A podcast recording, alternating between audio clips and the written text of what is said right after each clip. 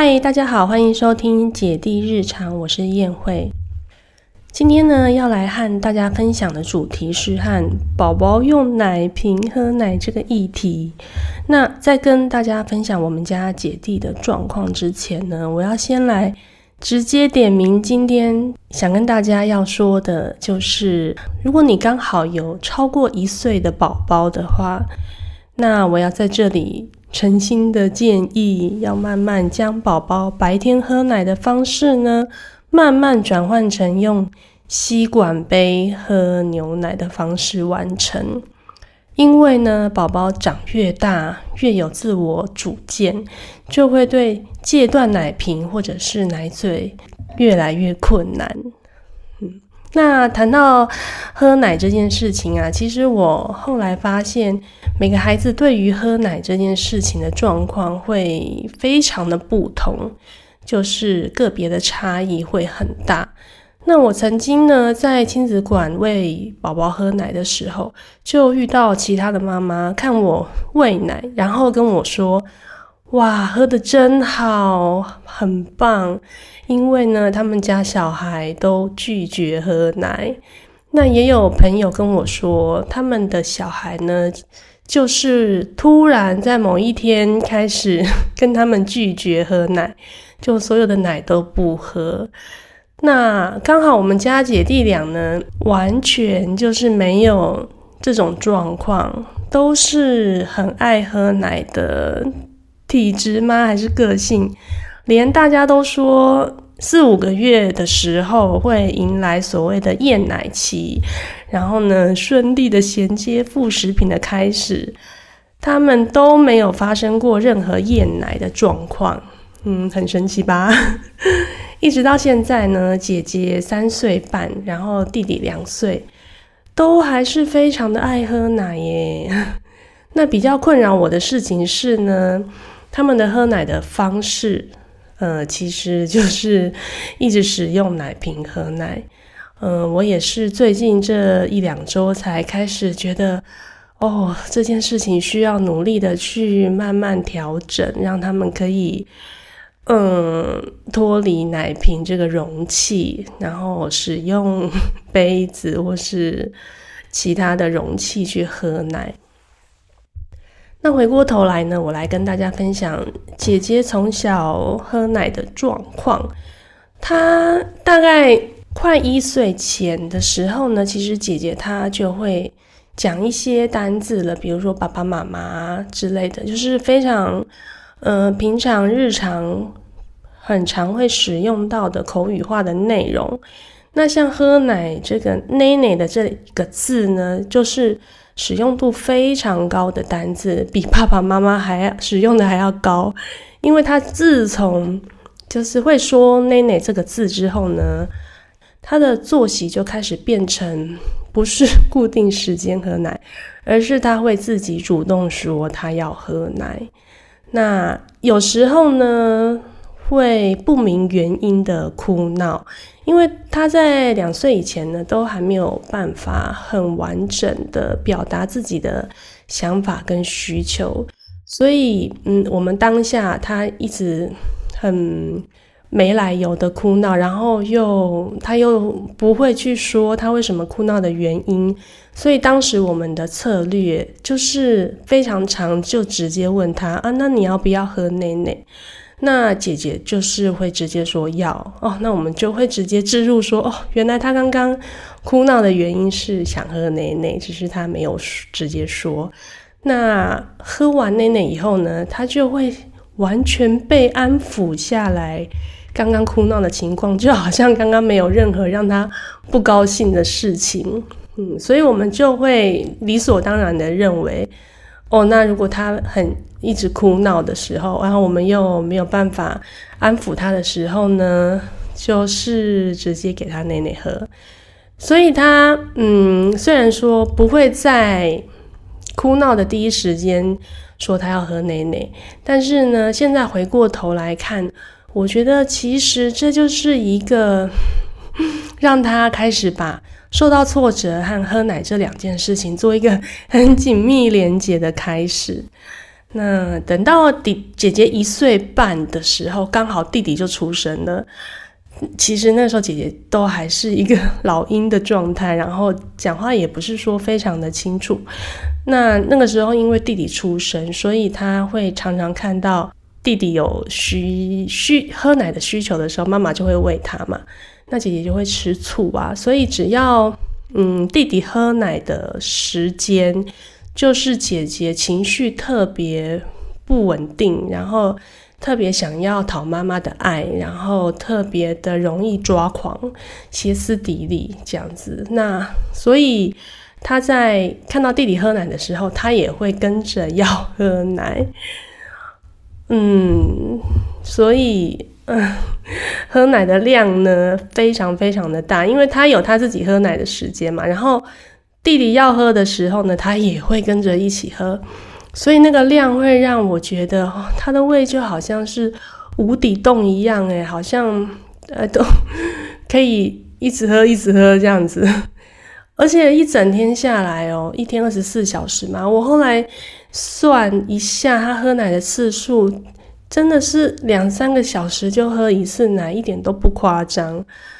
所以呢，听到这这里，应该就会知道说。他的喝奶喝成量这么大，他的三餐其实吃的一直都很不好。嗯，也许是因为一直都很爱喝奶的关系。虽然呢，他六个多月开始吃副食品，但是，嗯，一开始对食物稍微有一点兴趣，但是呢，大概维持一个多月吧，然后就慢慢的对食物就没有什么兴趣了。不管是我自己弄的，或者是外面买回来的副食品，其实一直都吃的非常的不好。那一岁以后呢，因为他一直都吃的很不好，副食品的部分，所以一岁以后的三餐，我就直接让他跟着大人一起吃，然后我吃什么，他就跟着吃什么。姐姐的吞咽能力还有咀嚼的能力，一直都是完全没有问题。她的没有问题的程度是，即便她一岁的那个时候，她的牙齿非常晚才长出来，所以一岁的时候呢，姐姐那时候一颗牙齿都没有，但是她还是可以吃任何需要咀嚼的食物哦，比如说像是面食那种他比较喜欢的食物，都可以吃的很好，这样子。嗯，我说的吃的好是。嗯，会可以咀嚼，然后可以吞咽，然后不会吐。然后它因为面食比起其他的食物，它都比较喜欢，所以它可以吃的比较多一点点。但是其实呢，整体来说，它吃进去食物的量其实还是非常非常少的。那虽然说呢，后来它随着它年纪的越来越大。那吃进去食物的量的确有越来越好一些，但是呢，喝奶的量还是依旧非常的多，所以一直到他嗯快三岁要准备上幼园二幼儿园之前，我就有 跟姐姐预告说，在幼儿园的时候呢，老师是不会泡奶给你喝的哦。肚子饿的话呢，在学校只有午餐跟点心可以吃。所以，如果有东西要吃可以吃的时候，要记得吃饱饱哦，因为是没有奶奶可以喝的哦。本来一开始我很担心，说他上幼儿园，也许会在吃跟喝奶这一块会适应的很不好，因为他在家里就是嗯可以喝喝到奶这样子，但是在学校就没有。那也蛮意外的，就是姐姐上幼儿园之后。并没有发生任何因为想喝奶而不吃饭这种事情上面有适应上困难的问题，而且老师也跟我反映说他吃的很好，好像事实上就是虽然他在家里都不太吃饭，但是在学校就是可能会因为同才跟整个环境还有氛围的关系。自然而然呢，就可以和大家一起吃饭，然后就不用喝奶。这样，也许也是因为比较长比较大了，然后理解跟认知也比较好了，所以他在过渡到幼儿园的生活的时候呢，也会蛮好的去过渡到嗯吃东西这样子的状态。这样，那讲到弟弟呢，嗯，大致上其实喝奶的历程也是和姐姐很像，就是当他会说奶奶的时候呢，就开始只要他想喝奶奶，他就会说奶奶。那这。那我我们的做法都是哦，既然你想说要喝奶奶，那我们我们就泡给你喝。就嗯，因为我们那时候都没有那种敏感度吧，没有试着要去调整这一块，这样子。既然想喝就给你喝，反正牛奶也是一个蛮 蛮有营养的东西。那既然你想喝，我们就给你喝，这样子。那弟弟跟姐姐唯一比较不同的地方是，弟弟对食物的兴趣会比姐姐高一点。那他的三餐吃的也比姐姐好很多，这样子。所以，嗯，虽然说吃的量呢，跟外面普遍大众的小孩来说也是少很多，就是他吃的量也很少，但是至少呢，他对食物是有兴趣的，他会想要。去尝试那些他没有看过的食物，那尽管是他尝一下，然后说啊我不喜欢，然后把它吐出来，但是呢，他至少是愿意尝试的。嗯，比起姐姐，姐姐就是完全不尝试这样。讲到喝奶的量导致吃饭的状态不好这件事情以外呢？其实还有一件事情是是最主要要让我想要开始戒断奶瓶的，嗯，这个做法是姐弟俩都有一个非常共同的特性，就是遇到挫折、心情不好的时候，就会想要讨奶喝。也就是说呢，对他们而言，喝奶到后来其实不是喝饱的，他们是在喝。心理抚慰的作用的。那姐姐还很小的时候，刚刚有说过，因为她嗯还没有办法好好说明他嗯为什么心情不好，为什么在哭闹，那我们就会泡奶给他喝，喝完之后呢就可以平静下来。那有很多时候，他也不会说他为什么哭，他只会说他要喝奶奶，就是他可能就是哭着一直说我要喝奶奶，我要喝奶奶。所以那时候也是，虽然我们不知道他为什么一直一直哭着要喝奶奶，那既然他说 要喝奶，那我们就直接泡给他喝。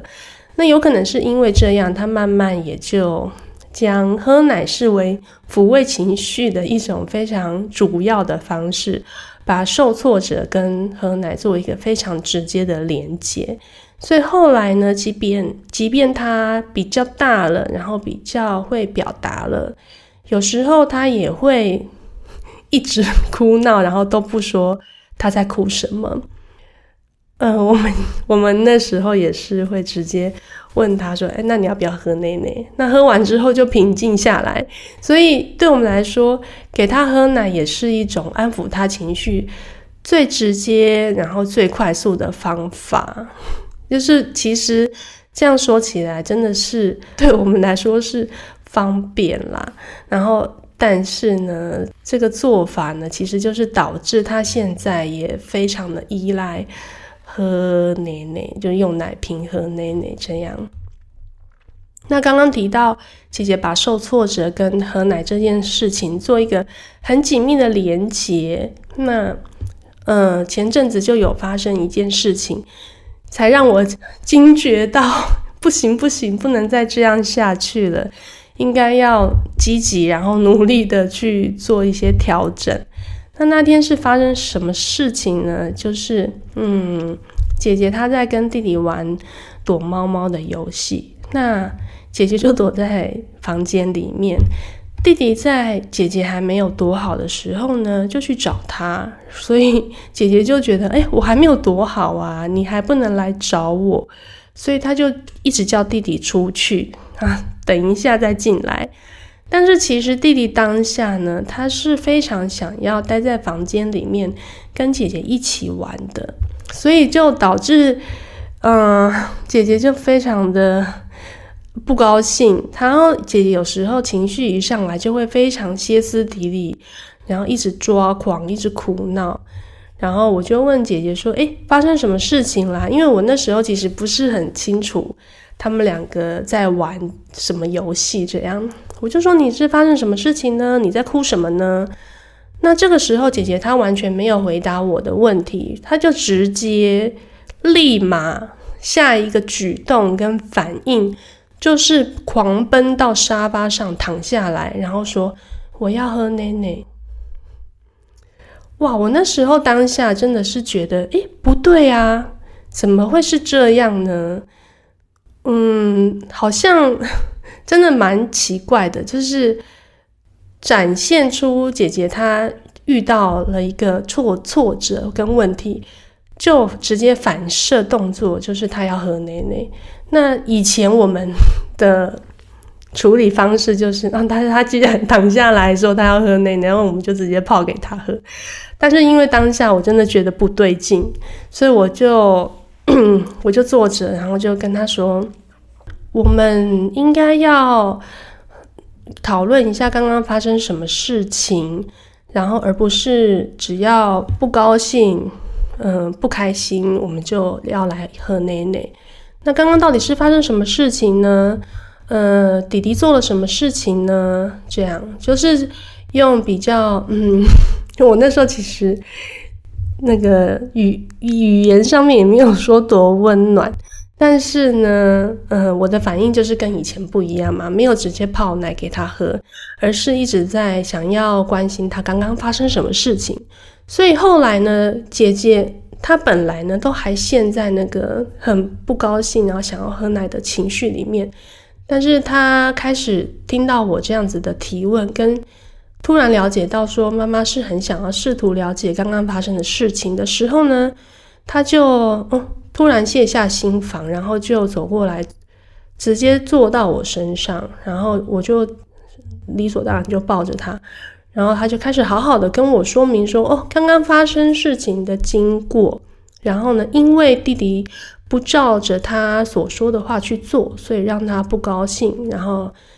所以才这样子就哭闹了起来。他因为他还在那个秩序期的尾端这样子，所以嗯，只要是弟弟没有照着他的话去做，他就很容易挑起他嗯很不开心的反应。这样，那我后来就听了他讲述刚刚的经过，然后就。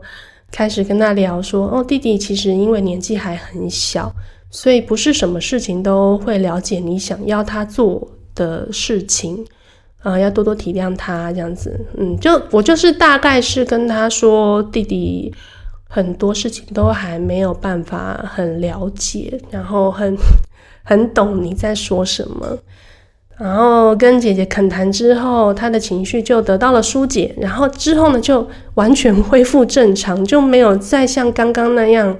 要讨奶瓶喝奶。诶，其实像这样子的状况呢，在当天总共发生了两次，所以我那一天就是深深的感受到姐姐对于喝奶跟受挫感中间有那么强烈的连结。那。真的是很大的一部分的原因，就是从小到大，我们就是习惯了用这种方式去处理所有情绪上面的问题，然后直接逃避了原本发生问题的根本原因。嗯，其实弟弟呢，他在这方面也是有像姐姐这样子的倾向，但是呢，他就是偶尔可能比较严重，但是偶尔又会好一点。然后再加上弟弟的个性呢，也比较随和一点，就是不像姐姐一旦哭闹起来就会非常的坚持跟激动。所以弟弟他如果是因为受挫而哭闹的话，通常呢，我只要就是直接去安抚他，然后抱他安抚他，他后就可以呃跳过去想要讨奶瓶喝奶的这个阶段，然后就去转移注意力意力去。开始又去玩玩具啊什么的，嗯，就是也许呃，因为 直接的做法不同，所以也让弟弟比没有姐姐的情况这么的严重。其实呢，戒断奶瓶这件事情，在他们现在这个年纪，一个三岁半，一个两岁，其实已经不好戒了。所以呢，势必要花更久的时间来让他们慢慢适应。但是如果我现在如果不开始的话，真的不知道他们什么时候可以脱离奶瓶这样。那再加上呢，再过几个月，弟弟就要上幼儿园了。那上幼儿园就是白天的时间都没有奶瓶喝奶哟，所以想说可以趁这个机会呢，让姐弟俩一起可以慢慢脱离奶瓶这样。那因为要让姐姐不用奶瓶喝奶，所以弟弟呢也是不能用奶瓶喝奶，不然。嗯，就是要同步的进行嘛，不然一个可以用奶瓶，一个不能用奶瓶，一定会有心理上觉得不平等的对待。那最近这几天白天的时候呢，只要他们想喝奶的时候，我就会让他们两个坐着用杯子喝。虽然说有时候姐姐情绪一来，还是会哭闹得很厉害，但是。嗯，只要是在姐姐很明理、很正常的状态之下，他其实是一个非常成熟跟懂事的小孩，用杯子喝奶是完全没有问题的。那弟弟呢，就是偶尔需要跟他坚持一下，他呃，弟弟想要用奶瓶喝奶、讨奶的次数比较多，但是只要稍微跟他坚持一下，跟他说哦，要用杯子喝哦。他其实大致上呢，都还是可以乖乖坐在椅子上用杯子喝奶，所以其实，在实行起来呢，并没有我想象中的哦，可能会很困难，或者是会需要嗯 很很多哭闹的这种过渡期，其实还好诶。那目前已经大概实行两个礼拜了，真的有渐入佳境的感觉。嗯，他们也可以了解到。哦，只要是不是睡要睡觉了，只要是白天的时间呢，就是要坐着喝牛奶，而不是躺着用奶瓶喝奶奶。所以他们目前使用奶瓶的状况呢，就是早上呃起床喝一次，然后晚上睡觉前喝一次。那弟弟因为没有上学呢，中午午睡前也会用奶瓶喝一次，是所以弟弟是三次，然后姐姐是两次。那这种次数比起以前用奶瓶喝奶的次数来说，真的是少了非常非常的多。因为弟弟有的时候很夸张，就是下午的时间姐姐在的时候，他常常会被姐姐欺负啊，然后 嗯，会跟姐姐有很多的冲突啊的时候，他真的是不夸张，有的时候跟姐姐一起回到家。一直到晚上睡觉前，他可能喝了四五次油哦，呃，非常的夸张，对。然后目前呢，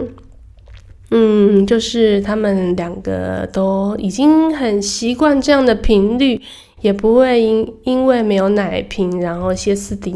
底里的哭闹，嗯，所以就是之后呢，要再慢慢的去减少。每天的次数，然后达到渐进式戒断奶瓶的效果。那至于讲到呢，为什么要积极开始戒奶瓶这件事情？虽然说对我而言是希望能够梳理好姐姐心理层面的问题，然后去切断受挫跟奶瓶这中间的连结，但是呢，其实使用奶瓶喝奶的确是有一些需要戒断的理由。我整理了以下几点呢，是小儿科医生指出，为什么我们需要积极的让宝宝慢慢去戒断奶瓶的理由。第一点呢是，嗯，用奶瓶喝奶比较不费力，所以呢，他会在用奶瓶喝奶的这个过程中，会喝进太多的牛奶，而导致肥胖的问题。那第二点呢是。因为用奶瓶喝奶喝太多，所以就会导致三餐吃不好。那吃不好呢，会影响他的咀嚼的能力，而且呢，还会影响他口腔肌肉的发展，进而影响到他之后的说话的能力。那第三点呢，就是如果你是习惯含着奶瓶睡觉的话，就很容易会有蛀牙的问题产生。那除了以上三个是比较生理上面的缺点，呃，小儿科医生还特别指出说，奶瓶其实对孩子的心理上是有慰藉跟满足，还有安全感的。所以呢，有的时候家里多了二宝的话，可能就会特别依赖奶瓶来去安抚自己的情绪，这样。所以从上述几点来看呢，为什么要戒断奶瓶的话？嗯，姐弟俩他们虽然没有肥胖的问题，他们也没有咀嚼吞咽或是说话说的比较不好的问题，但是呢，的确有因为奶喝的比较多，然后三餐吃的比较不好，嗯，而且在心理的慰藉层面上面占了非常非常大的比重。这一两周也因为用杯子喝奶的情况下。他们真的用杯子喝奶的量就会少非常多诶，所以他们的三餐就会吃的比以前好很多。姐弟俩都是一样，那个量真的是跟以前差非常多。那小儿科医生也指出呢，年纪越大就越难离开奶瓶，尤其是两岁以后的宝宝呢，他们因为有自己的想法，还有自己的。主见就会真的会特别困难的去执行戒断奶瓶的任务，所以必须要用很循序渐进的方式，从减少每天的次数呢，从一日多次渐进到多天一次这样子，慢慢让他们可以适应没有奶瓶的感觉，才不会造成心理层面有很大的冲击。所以就是越小开始越好，那就建议父母在宝宝满一岁以后呢，开始戒断奶瓶，是这个岁数是最好的时机。那可以从鸭嘴杯开始转换，从奶瓶转换到鸭嘴杯，然后再转换到软性的吸管，然后再到硬性的吸管，这样循序渐进的去更换喝奶的容器。或者是有些宝宝如果够大了，比如说一岁半之后，一岁九个月之后，要直接用硬性的吸管喝也是很 OK 的，只要宝宝可以接受，那要怎么去使用容器都是可以试试看的。那谈到 谈到这里，如果再来一次啊，就是回顾以前。我就会让姐姐在满一岁之后呢，白天开始让她使用能装牛奶的鸭嘴杯来喝。那其实姐姐当初大概七八个月，我就有给她水壶喝水，但是呢，我并没有准备给她可以装非开水以外的饮料的杯子，所以呢，一直都是用奶瓶喝牛奶。老实说啦，我现在回顾，我觉得我真的是完全没有准备好，也没有做好功课，以至于到了一岁半之后呢，弟弟一出生就让姐姐就是更陷入那种用奶瓶喝奶的情境之中，这样子。那一岁多的小孩，其实他们的手部控制都没有很好，那很容易会打翻杯子啊。然后要清啊什么的，所以呢，可以建议爸妈买那种有杯盖式的杯子加吸管的那种组合，就是可以盖上盖子，然后它还有副吸管，所以这样一整组给小小孩喝，他们就不会去打翻里面的饮料，就非常的方便。那或者是呢，直接用鸭嘴头的那种水壶来直接喝牛奶，但是这样可能清洗上面就会比较麻烦。不过不管怎么样，就是用各种你可以想得到的容器，只要能够渐渐减少他们白天使用奶瓶的习惯，然后让他们坐在椅子上面喝牛奶，或者是喝豆浆等等这种非开水的饮料，这样子。嗯，不论小孩你们的小孩对于喝牛奶的反应是怎么样，也许有的小孩，嗯嗯，就是厌奶，或者是嗯，也许某一天就突然不喝牛奶这样。但是不管怎么样，我身为妈妈，我的过来人的经验就是要尽早，就是一岁以后就要用各种温和的方式呢，慢慢让他们跟奶瓶说拜拜，免得像我现在一样开始进行长期的抗战。嗯，好了，今天的节目就跟大家分享到这边喽，那我们下次再见，拜拜。